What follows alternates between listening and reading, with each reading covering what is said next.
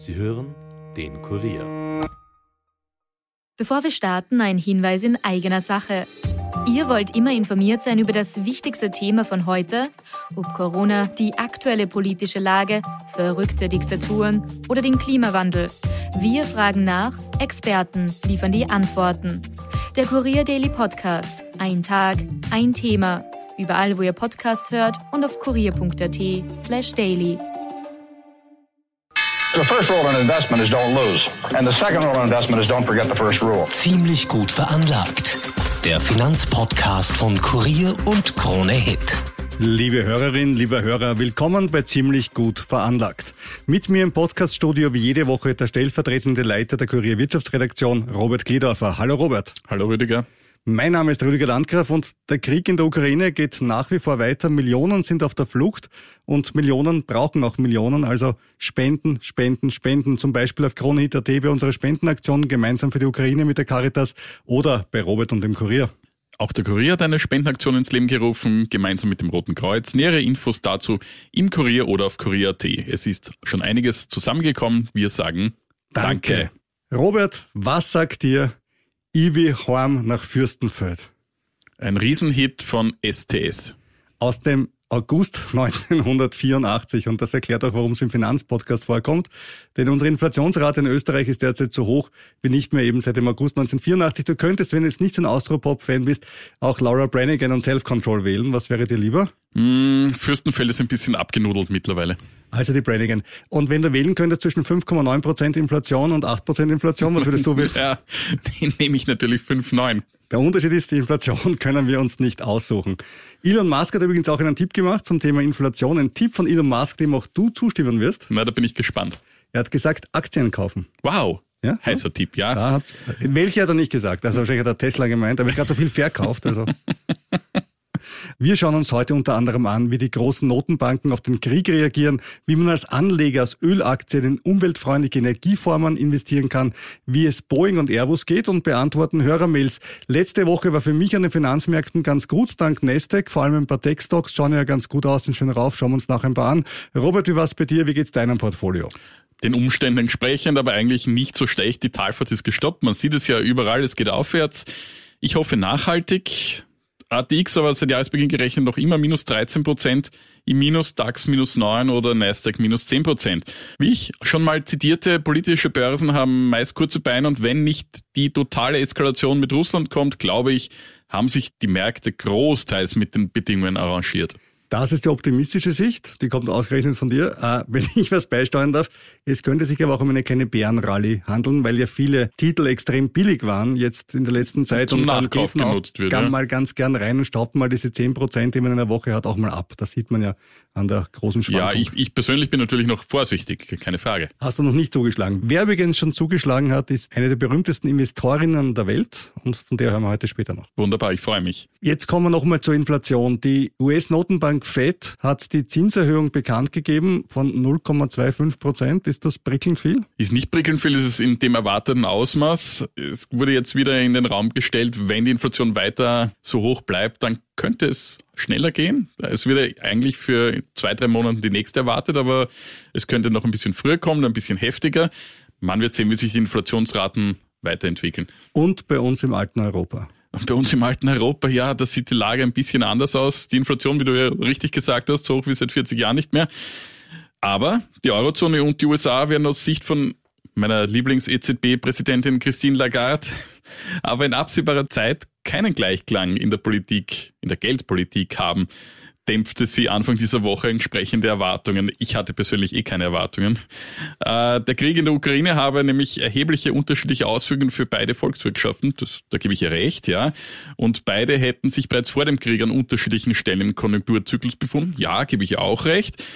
Ähm, nur die Konklusion gebe ich ihr nicht recht, weil irgendwann sollte mal die EZB auch was tun. Und die geografischen Gründe sind sicher auch ein Grund, weil der Krieg in Europa näher ist als in den USA. Ja, ist okay. Aber wenn wir die Zinsen teurer machen, macht der Putin das Gas auch nicht billiger. Das ist der viel gepriesene Einwand, der da immer kommt.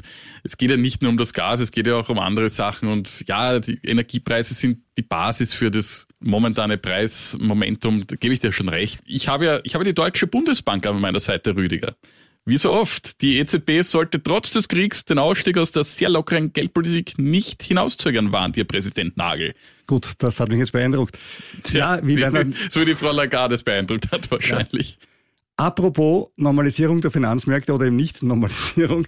Die russische Börse in Moskau hat ja heute erstmals wieder aufgesperrt im Teilbetrieb mit etwas über 30 Aktien. Der RTS, das ist der Aktienindex dort, ist derzeit um circa 10 Prozent im Minus im Vergleich zum letzten Handelstag. Seit Jahresanfang minus 47 Prozent. Der Aussagewert davon ist aber beschränkt aus zwei Gründen. Erstens hat die russische Notenbankpräsidentin Elvira Nabiulina ja schon vor Wochen angekündigt, der Börse unter die Arme greifen zu wollen und zum Zweiten ist es russischen Brokern verboten, Aktien von ausländischen Investoren zu verkaufen. Man ist also weit entfernt von einer marktwirtschaftlichen Normalisierung. Passend dazu habe ich gestern in der russischen RIA Novosti, einem der treuesten Sprachrohre des Putin-Regimes, einen Kommentar gelesen, den wollte ich mit dir teilen. Dessen Autor hat sich nämlich auf die Rückkehr der, und jetzt halte ich bitte fest, Ude SSR gefreut. ich habe mir gedacht, das waren jetzt Hacker auf der Webpage, die meinen das nicht ernst. Nein, die meinen das ernst, denn er hat gesagt, endlich würde jetzt wieder echte Arbeit zählen, die Werktätigen das Ruder übernehmen, das klingt für mich wie so antikapitalistische Propaganda mhm. aus den 70er Jahren. Da herrscht wenig Optimismus für eine baldige marktwirtschaftliche Normalisierung. Es gibt aber ein russisches Sprichwort, das uns Hoffnung macht, hat mir ein russischer Freund in einem Telegram-Telefongespräch gestern gesagt. Je leerer der Kühlschrank, desto stärker die Propaganda im Fernsehen. Das ist ein russisches Sprichwort aus den 70er Jahren. Und am Ende ist der Kühlschrank aber wichtiger.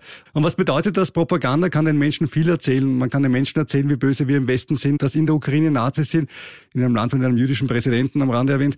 Aber wie es ihnen zu Hause geht, den Russen, das kann ihnen die Propaganda nicht wirklich verklären. Leere Regale, Jobprobleme und tote Soldaten tote Soldaten natürlich. Also alles das kann die Propaganda nicht wegreden. Und ich habe mir auf Yandex Trends noch einen Punkt dazu zu geben, angesehen, wie die Suchbegriffe verteilt sind, weil es ist ja so, dass man das Wort Krieg in Russland ja nicht verwenden darf. Es ist ja eine Spezialoperation. Und siehe da, nach dem Begriff Krieg wird 24 Mal mehr gesucht als nach dem offiziellen Begriff Spezialoperation. Also offensichtlich hat auch die Propaganda ihre Limits. Aber kommen wir zurück zur Moskauer Börse. Ich bin da übrigens auch ein Betroffener. Wie hast du denn das geschafft? Gratuliere. Ja, ich habe eine Aktie, die in Moskau notiert. Sie heißt Norilsk Nickel. Aus dem Namen kann man ungefähr schon ableiten, um was es da geht. Nicht sagen, es ist ein, eine Firma aus Norilsk und sie produziert Nickel. Bingo. Sie ist sogar Weltmarktführer bei Nickel und sie ist nicht von Sanktionen betroffen, was eigentlich super ist. Und neben Robert Kledorfer sind auch äh, kleinere Aktionäre dabei wie Roman Abramowitsch oder Oleg Deripaska. Die haben natürlich mehr als ich, ja, das ist keine Frage. Sonst hätte ich ja auch schon meine Yacht irgendwo am Mittelmeer. Oder nicht mehr. Oder nicht mehr, ja. Nein, ich bin, bitte, ich bin seriös. Nein, sie sind jedenfalls von Sanktionen nicht betroffen, weil der Westen benötigt ja Nickel, etwa für Elektroautos. Nun fiel sie seit Jahresbeginn um zwei Drittel aufgrund des Krieges. Zwischenzeitlich konnten die Papiere noch an der Londoner Börse gehandelt werden, aber da ist seit Anfang März auch Sense und ich werde das wohl aussitzen müssen. Und dazu ein Versprechen, wenn wir eines Tages einen Fanshop aufmachen, wird dann unser erster Artikel Roberts Sitzpolster sein. Das muss echt super sein. Aber in dem Fall hast du natürlich Pech gehabt mit Putin, vor allem weil der Rohstoff Nickel im Moment ja eigentlich sehr gefragt wäre. Ja, es ist wirklich ja, ärgerlich, aber im Vergleich zu vielen anderen Sachen in dieser Causa zu verschmerzen. So ist es. Apropos Nickel. Die Rohstoffpreise sind im Gegensatz zu Aktien noch immer von der Rolle. Nickel liegt, wie gesagt, 48 Prozent seit Jahresbeginn im Plus. Europäisches Rohöl wird noch immer mit 60 Prozent Aufschlag gehandelt. Nach einer zwischenzeitlichen Beruhigung zog der Kurs seit dieser Woche wieder um 18 Prozent an. Palladium liegt 35 Prozent im Plus und bei Weizen sind es noch immer 46 Prozent. Aber wir haben ja gesagt, mit Nahrungsmitteln spekulieren wir nicht und jetzt in diesen Zeiten erst recht nicht. Da hast du vollkommen recht. Nahrungsmittel isst man einfach auf, wenn man sie findet. Genau. Aber wem auch Öl und dergleichen zu schmutzig ist, für den hast du ja Alternativen parat und dir ein paar grüne ETFs angesehen. Ich habe mir Investmentfonds und ETFs angesehen und habe da ein paar Beispiele mitgebracht. Generell möchte ich zuerst sagen, die Abhängigkeit von russischem Gas und Öl zu reduzieren ist angesichts des russischen Angriffs auf die Ukraine ja ein primäres Ziel Westeuropas geworden. Das kann auch mit dem schnelleren Umstieg auf alternative Energieformen gelingen. Das Ziel der Klimaneutralität rückt somit ebenfalls näher, was ja durchaus sehr positiv ist. Die in den Bereichen Wasser- und Windkraft, Photovoltaik und Wasserstoff tätigen Unternehmen gelangen somit jetzt auch in den Fokus der Anleger. Und dass in den Bereichen tätigen Unternehmen einiges zugetraut wird, lässt sich auch in den Aktienkursen ablesen. Bei Kriegsausbruch ging es auch mit ihnen hinunter. Doch inzwischen haben sie ihre Verluste ziemlich wettgemacht, wie etwa die dänische Vestas, weltgrößter Hersteller von Windkraftanlagen, oder SunPower, ein US-Unternehmen, das Solarzellen herstellt und Solaranlagen plant. Viele dieser Konzerne steigerten in den vergangenen fünf Jahren ihre Kurse um 400 Prozent und mehr. Bei Vestas winkt zudem auch eine ordentliche Dividendenrendite von mehr als drei Prozent. Ebenfalls eine Dividende zahlt die dänische Ørsted, weltweit größte Produzent von Offshore-Windstromanlagen. Wenn ich mich jetzt nicht entscheiden möchte oder kann oder sage, auf ein Unternehmen ein gesamtes Windkraftportfolio Geld zu werfen, dann gibt es sicherlich auch schöne Fonds und ETFs. Ja, ich habe mir da, wie gesagt, drei angesehen, die in diesen Bereichen investieren. Zum einen ist das der DNB Funds Renewable Energy von eben DNB.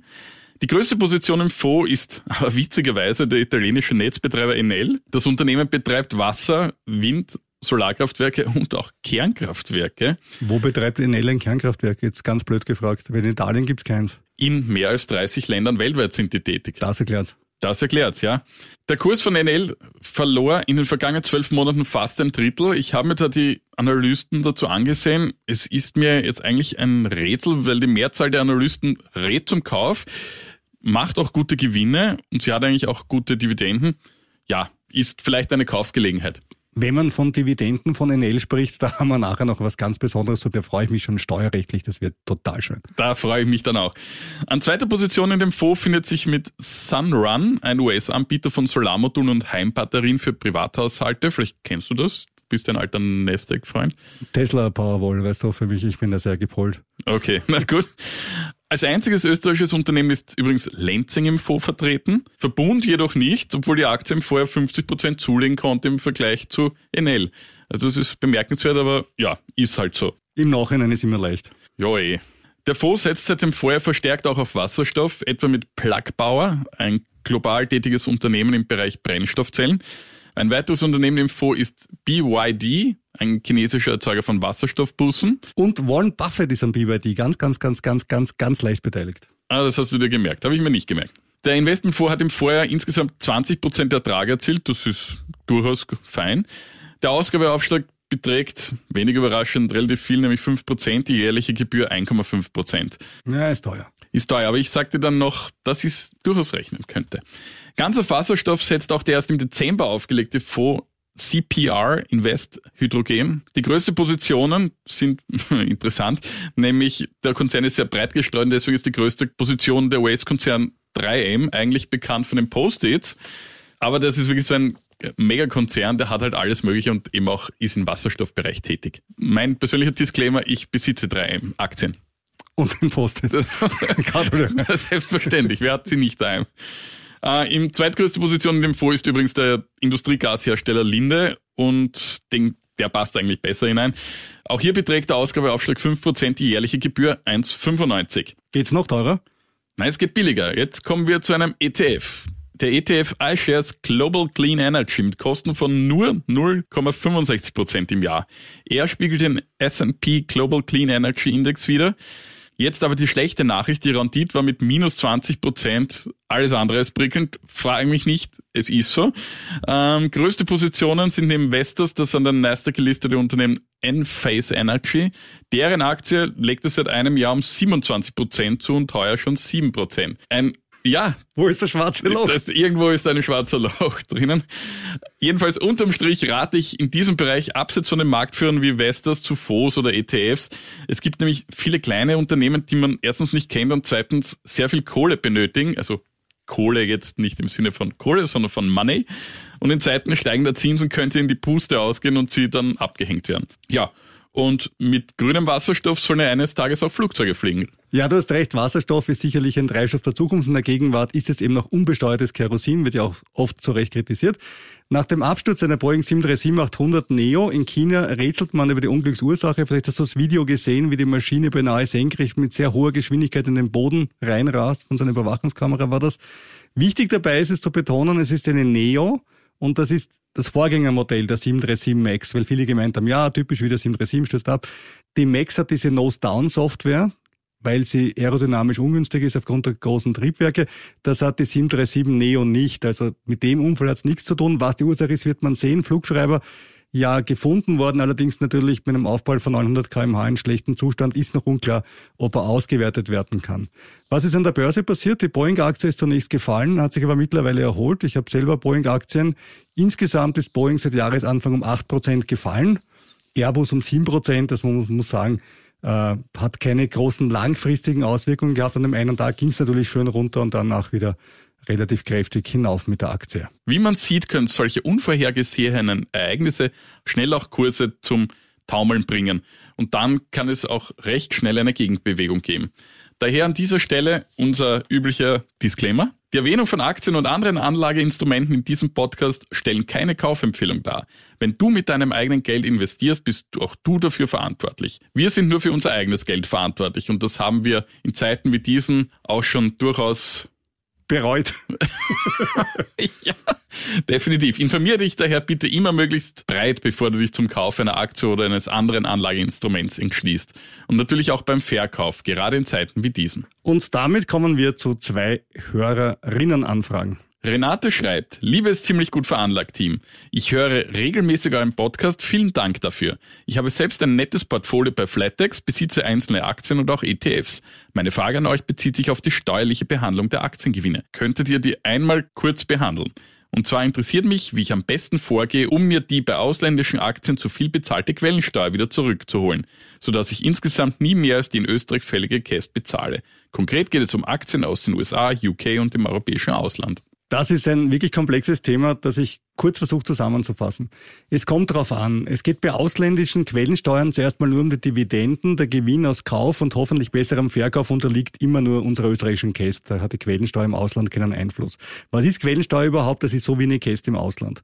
Die Käste ist bei uns 27,5 Prozent. Wenn du bei Dividenden im Ausland Quellensteuer zahlst, wie zum Beispiel 15 Prozent in den USA, dann wird im Rahmen des Doppelbesteuerungsabkommens die US-Quellensteuer von unserer Käste abgezogen. Das heißt, du nimmst die 27,5 ziehst die 15 ab und zahlst bei uns noch 12,5 Prozent Käst, mit dem Effekt, dass du in Summe wieder genau die 27,5 Prozent zahlst.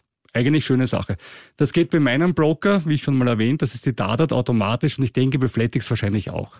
Aber Achtung, und jetzt kommt das Kleingedruckte. Es werden nur maximal 15 Prozent abgezogen.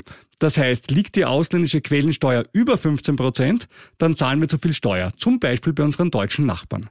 Deutschland hat 26,375 Prozent Steuerbelastung. Diese etwas unrunde Summe ergibt sich durch den Soli, wie unsere deutschen Freunde sagen würden. Die österreichische Käst reduziert sich aber dadurch leider auch nur um 15 Prozent, weil mehr als 15 Prozent wird einfach nicht reduziert. Das bedeutet, du zahlst dann 26,375 Prozent plus 12,5 Prozent. Das sind die 27,5 minus 15. Und das entspricht dann 38,75 Prozent an Steuern auf seine Dividende. Mehr kriegst du aus dem Doppelbesteuerungsabkommen automatisch nicht raus. Das ist ja unbefriedigend. Man kann sich das Geld aber trotzdem zurückholen. Ob man sich das antut, hängt jetzt wahrscheinlich von der Höhe der Dividende ab. Prinzipiell geht das so. Auf der Webseite unseres Finanzministeriums gibt es für alle Doppelbesteuerungsländer Formulare, die man dann an das jeweilige Finanzamt im Ausland senden kann. Problem eins: Dabei fallen Gebühren an, ab 40 Euro aufwärts. Problem zwei: Manche Länder behandeln diese Anträge prinzipiell nicht, so wie Italien zum Beispiel. Da kannst du es hinschicken, schaut sich keiner an. Daher der Tipp, Dividendenaktien nur in Ländern mit höchstens 15 Prozent Quellensteuer kaufen, damit das DBA greift und man bei einem steuereinfachen Broker keine Scherereien hat und nicht mehr als die 27,5 Prozent Cash zahlt. Welche Länder sind das? USA, Japan, China, Brasilien, Irland, Großbritannien und der Vollständigkeit halber erwähnt Russland. Welche führen zu höheren Steuersätzen? Schweiz, Belgien, Frankreich, Schweden, Deutschland, Italien, Kanada, Südafrika und Spanien. Und am schlimmsten ist die Schweiz da musst du, wenn du keinen Antrag stellst ans ausländische Finanzamt, Zurückerstattung mit 47,5 Prozent Steuern rechnen. Also das macht schon einen massiven Unterschied, wenn du jetzt eine Schweizer Dividendenaktie mhm. reinnimmst, da musst du schon überlegen.